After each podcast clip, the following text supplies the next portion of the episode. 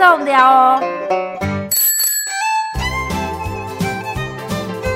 客庄漫游去。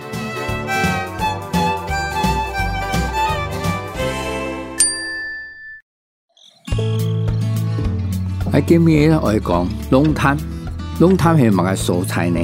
其实都因关系，春天系北方，你阿嘛系桃园系靠南部的俩个蔬菜啦。建人口呢有十二点四万，它的面积呢有七十五点四平方公里。因为在二零一四年呢十二月五号，俩个桃园县这边都直辖市内。底下诶，龙潭乡是改为吼为龙潭区啦。我是读桃园呢，对八年多一百两三年，我有三年九九年的时间吼，是从读桃园来推动吼桃园的观光。那龙潭呢，我是经常安排朋友到龙潭去旅游。很多朋友问我说，龙潭有什么好玩？我常跟朋友讲，尤其是大节日，我们不需要走到很远的地方。如果你到花莲，你到台东，都是人满为患。而我们新竹这附近，你要去哪里玩？在大节日里，我首推龙潭，因为在大日子的时候，你到龙潭玩，第一个停车方便，也不会人挤人。我每一次跟我新竹的朋友说。如果你来龙潭，你从交流道下来，有一家非常棒的餐厅，就是七彩云南，价钱又便宜。因为龙潭它的消费几乎是我们新竹消费的五分之三，所以在新竹常常起桌就要六千块一桌，可是你到龙潭呢，大概就是四千块钱左右，而且吃的非常的好，有些餐还真的非常有特色。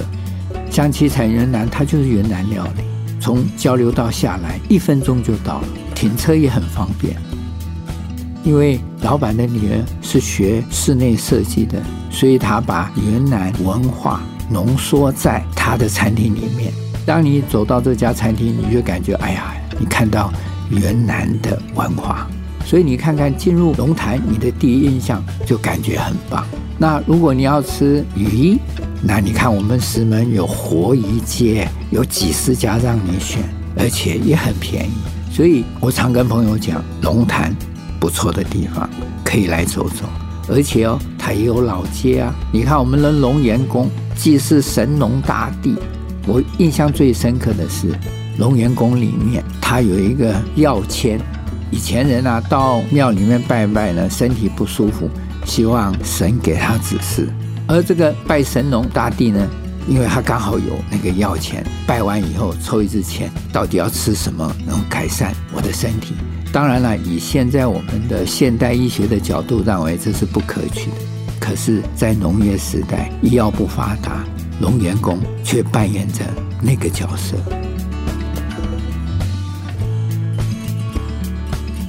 而龙岩宫前面的龙岩路呢，也非常多老商店、老的中药铺、中药房，以前的一些老店。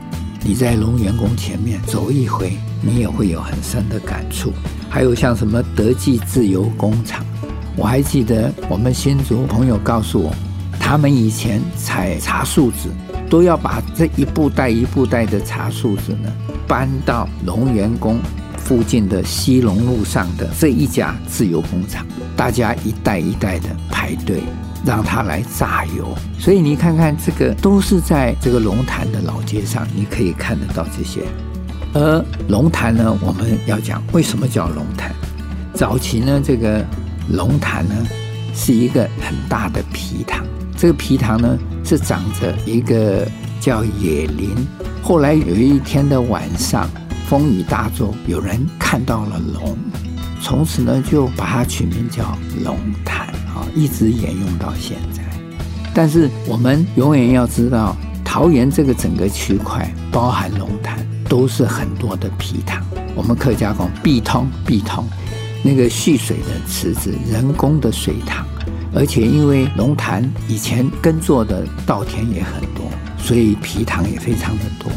整个桃园以前。